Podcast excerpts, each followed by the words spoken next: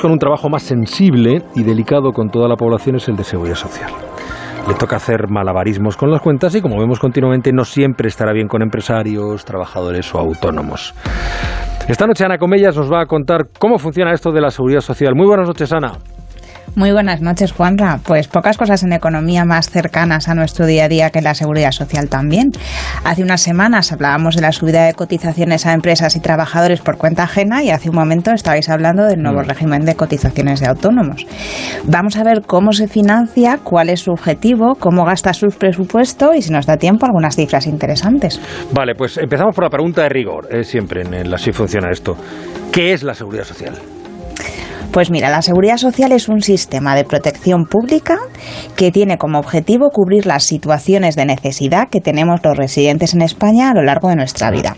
Normalmente cuando hablamos de pensiones nos referimos a las de jubilación, pero pensiones son también las prestaciones por incapacidad temporal para trabajar, estar de baja por enfermedad, prestaciones por desempleo, por maternidad, paternidad, cualquier situación que en un momento concreto de nuestra vida no nos permita trabajar y obtener ingresos suficientes para asegurarnos pues la alimentación vestido, vivienda, asistencia médica, transporte. O sea, en principio, sin duda, es encomiable y necesario.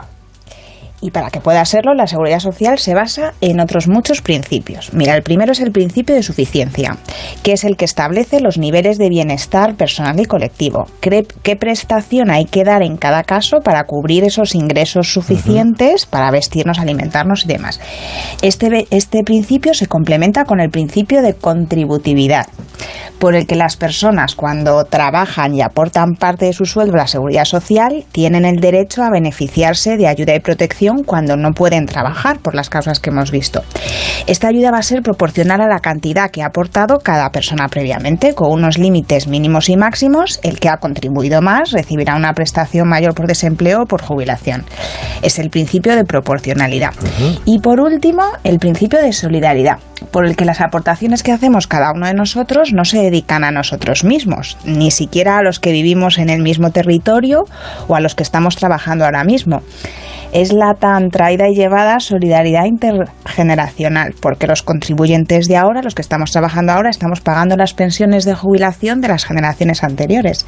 Y la solidaridad también es interterritorial porque cualquier persona en cualquier lugar de España tiene derecho a las mismas prestaciones. Claro, esto, Ana, me recuerda un poco eh, al tema de los seguros que veíamos la semana pasada. Hay unas contribuciones que son las primas que se reúnen en una especie de, de hucha para hacer frente a los, a los accidentes de los asegurados.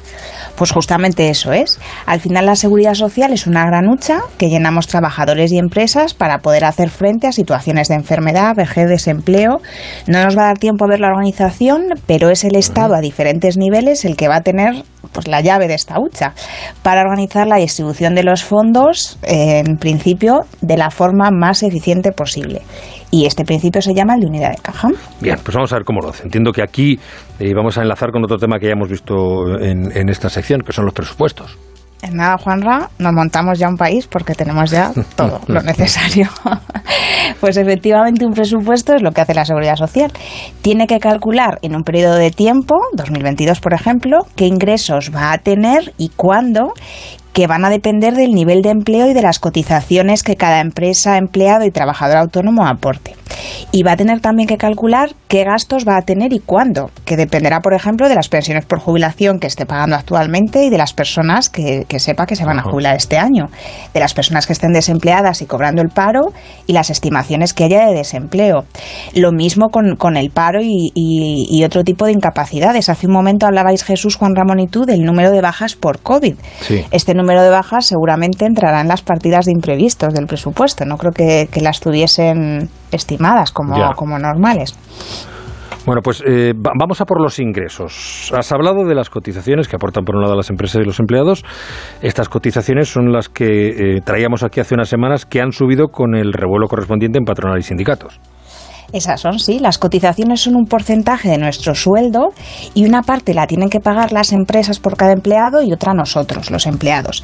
En la nómina se puede ver perfectamente. Ahora en 2022, por lo que se llaman contingencias comunes, la empresa va a aportar un 23,6% de nuestro salario y nosotros un 4,7%.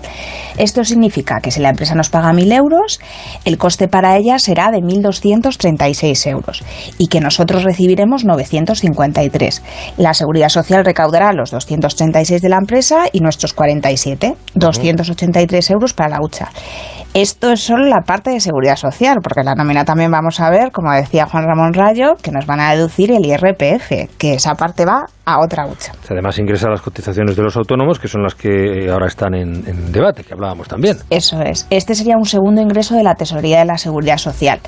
Las bases de cotización, la verdad que son muy complejas porque tienen mucha casuística en función de la edad, años cotizados y demás. Eh, pero el tipo de cotización es el mismo que en el caso de los trabajadores por cuenta ajena. Lo que pasa es que el autónomo tiene que hacerse cargo de las dos partes, de la de la empresa y la del trabajador. Así que él solo paga los 263 euros de cada mil, más luego las modificaciones que, que se vayan a acordar más adelante.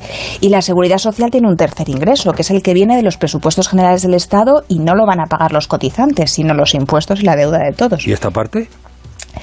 Pues esta parte es la que debería ir dedicada a las pensiones o prestaciones no contributivas, aquellas que reciben personas que no han hecho aportaciones a la seguridad social, que no han cotizado como huérfanos menores, por ejemplo, o viudas que no han trabajado, o personas que sí han cotizado pero que se les ha acabado el derecho a una prestación, como las que han agotado, por ejemplo, los dos años de paro. Bueno, pues vamos a dejarlo aquí, eh, un poco quedándonos a medias, porque aún no hemos hablado del reparto, de cómo la seguridad social eh, pues gasta ese presupuesto, y no es un tema menor. ¿Nos lo cuentas eh, la semana que viene? Por ejemplo. otro día, bien, bueno, si claro que sí, semana que viene, otro cuando día. tú quieras, que para eso es tu sección. Muy bien. Gracias, Ana. Muchas gracias. Muy buen Hasta la de semana que viene. Así funciona esto.